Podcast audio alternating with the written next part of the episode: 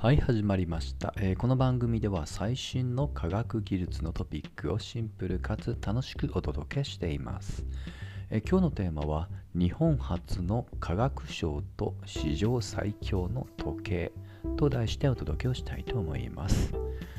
えーまあ、科学技術の分野ではおそらくこの数週間一番の話題はノーベル賞の内容だと思います、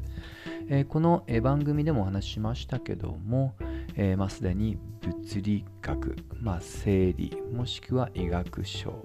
そして化学賞の話はさせていただきましたで、えー最後にノーベル経済学賞の発表が終わって、えー今年度の受賞内容というものがあらかた終わりました。あとはまあ平和学平和賞もそうですね。で、こまあ、この番組は科学技術をテーマにしてますので、えーそういった人文系のところは割愛しています。で、今日はそれ以外にも実は日本が発案した国際的な科学賞があるよって話と、その最新の発表が、えーつい最近ありましたので、この2つをお届けしたいと思います。まず日本初の科学賞。えーまあ、一部では、まあ、有名なものもあります。え2つ取り上げたいと思います。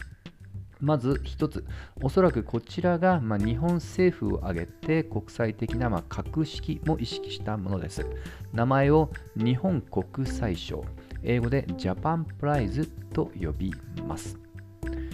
実は結構歴史古くて1985年に民間からの寄付を募って実現をしました。はい。これ今でもね、え当然ですけど財団が活動をしています。で、今年度はもう数ヶ月前に発表されてまして、2022年度の、えー受賞者は、まあ、3グループあったんですが、ちょっと内容は今日は深掘りする時間がないので、えーテーマを一つだけ添えると、えー mRNA ですね。はい RNA の、まあ、ワクチンとかでね、話題になりました mRNA のワクチンを開発をした、まあ、開拓者たちの、えーをはじめとして3グループが受賞されました。はい。これね、結構、まあ、あの著作でも最近出てますけども、まあ、カタリン・カリコっていうドクターと、あとは、まあ、ドリュー・ワイスマンっていう方ですね。え mRNA を使ったワクチンの開発ですね。はい。で、えーこれが、まああのまあ、日本の国日本国際賞ということで、実はあのこの授賞式には、えー天皇皇后両陛下も実はご臨席されますし、まあ、関係する、えーまあ、大臣クラスの方も出ます。まあ、という意味で、日本政府としてきちっと格付け、まあ、格式って言いますかね、えー相当意識したものだと思ってください。で先ほど民間からのって言いましたけども実は、えその多大なる、まあ、最も貢献をしたのが松下幸之助さんですね。はい、この方の、え寄付によって実現できたと言っても過言ではありません。はい、で実はですねあの、まあ、おそらく格式で言うと、え今のが最も、え今でも日本初としては大きいんですけども、え時間軸で言うともっと早い国際的な科学賞というものが、えもう一つあります。えそれは1980年に実は立ち上がりました。名前を本田賞と呼ばれます。はい。まあ、なんとなく想像つくと思いますけども、本田宗一郎さんの名前から名前由来として取っていますと。はい。で、これについては、もうちょっとだけ制約があって、えー科学技術への、まあ、貢献だけではなく、えー例えばその環境とかね、えまあ、当時はエコロジーって言葉を多用したんですけども、このエコロジーの観点も意識しているっていうところが若干特徴としてあります。でこれは毎年、えー一つだけが受賞されるんですが、え9月末に、え2022年度版の受賞内容というのが発表されましたので、後半ではその内容について触れてみたいと思います。はい。で、テーマが、えーまあ、タイトルにもありましたけども、時計なんですね。はい。まあ、我々は日常的に使っている時計ですけども、まあ、普通ね、まあ、数分とか数秒っていう単位をもとに計算していますよね。で、この1秒についてはどのように定義されているのか。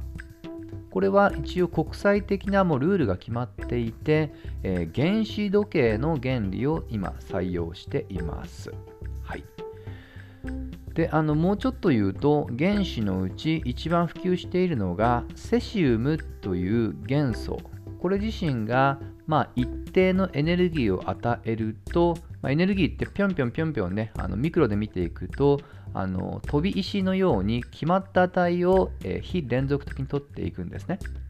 でその値が、まあ、比較的安定しているうちの一つがセシウムですのでこのセシウムに対して、まあ、ビッとねエネルギーを与えてそれがどのように繊維移っていくのかそれを、えー、まあ、極めて正確なのでその、えー、情報を、まあ、一定のあの、まあ、数だけかけたものを1秒とするっていうのが今の国際的なルールですと。はい。で、これでね、まあ、普通だともう日常生活ではもうほぼバッチシと言えるぐらいの、ま、精度なんですね。全く困らないですと。で今回の発表っていうものはなんとその原子時計よりもさらに1000倍の精度を実現をした、えー、光格子時計というものを、えー、考案、まあ、発明したこの業績っていうものが称えられました。はいえー、これはですね、まあ、日本の科学者が今回受賞をしています。はい、これは香取秀俊さんっていう方ですね。はい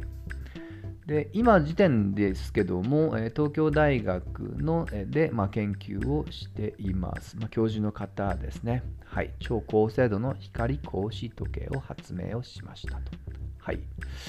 えー、まあまあ我々自身がね日常的に全く困ってない原子時計のさらに1000倍と聞くとねなかなかピンとこないと思いますけども、えー、用途によってはこれ実は結構極めて意義があります。はい。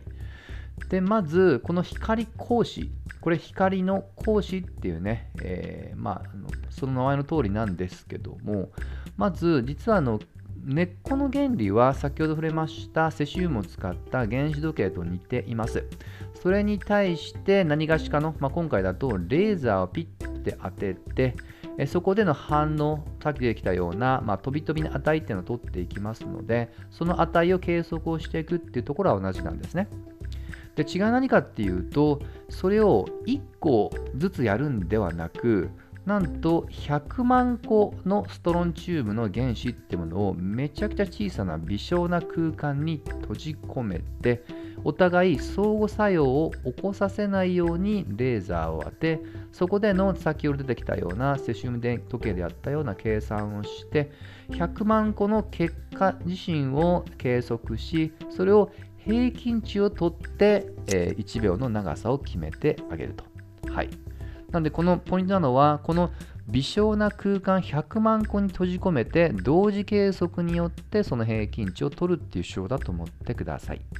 そしてこの微小な空間のことを、えー、まあ、タイトル、まあ、先ほど触れた通り、光格子っていう名前で呼んでいるので、これは光格子時計と便宜的に言われていますと。時期的には実はもうね、結構20年前から2001年に提唱して国際的にももう注目はされていました。はい。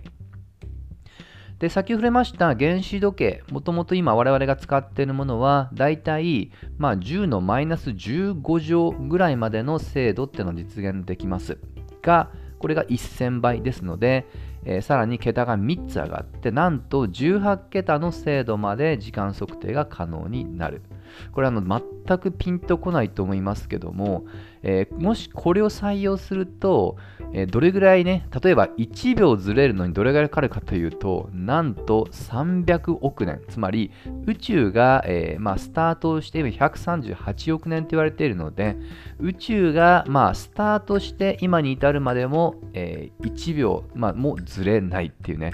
それぐらいの精度だと思ってください。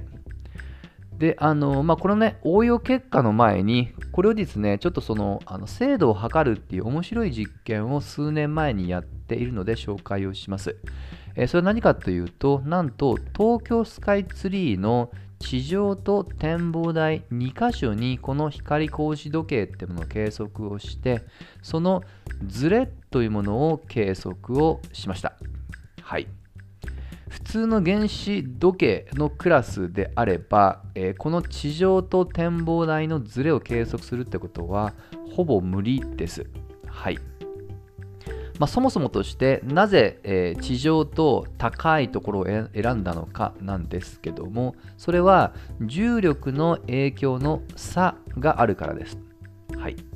これはねちょっと小難しい話は置いときますが実は重力の影響っていうのは時間を歪めます。これは、えアインシュタインが言っている相対性理論の原理からある程度確からしいと言われていますし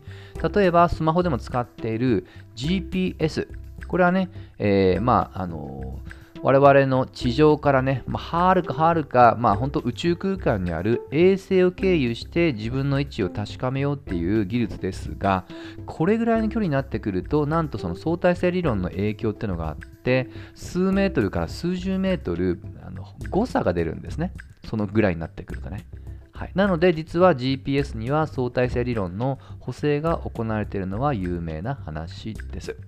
まあ、こういった天体レベルの距離であれば、えー、そういった影響が無視できないんですが、えー、今までだとスカイツリー、だいたい、えー、ムーサー C ですね、600メートル強ぐらいですかね。この距離だったら、もう本当にわずかな差なんですが、今回、えー、考案した光格子時計という超高精度の時計であれば、たとえこの短い距離であっても、その相対性理論の、え、誤差、細かい差ってものを計測ができると、まあ、その手段として使ったと思ってください。そしてもうすでにね数年前なので結果が出ていてなんと1日で10億分の4秒地上と、えー、展望台で違ったっていうことを、えー、まあ、計測に成功しました。これだけこういった、まあ、差っていうのを検出できるのもまさに今回の、まあ、発明の一つの結果ですね。はい。というね、まあ、10億分の4秒。まあ、大体あのよくあの10億分の1をナノって言いますので、4ナノ秒だと思ってください。はい。で、この応用なんですけども、えこれはですね、結構その地球規模で起こっているその、え動きというものを観測、リアルタイムに観測する技術として期待されています。例えば、地球内部のマントルでの動き、地殻変動の動きとか、またそれによって派生的に起こる火山活動とかね、まあ、もしくはね、その海をね、えー、もっともっとの内部を調査することによって、その津波の地震の影響とかね、そういったものを計測する技術として、えー、実は今は期待をされていますと。はい。実はまあこれを応用した、まあ、の結構、まあ、論文っていうのも結構出てきていますので、それ以外でもこれからね、思いもやらぬ方法ってものが出てくるかもしれません。いずれにしましても、このより精緻な時計を獲得していくっていうところは、えスタート基礎科学においてはめちゃくちゃ貢献の高い領域ですので、今回の本田賞に関しては、今後の国際的な応用っていうのはね、今後も、見守っていきたいなと思います。といったところで今日の話は終わりにしたいと思います。また次回一緒に楽しみましょう。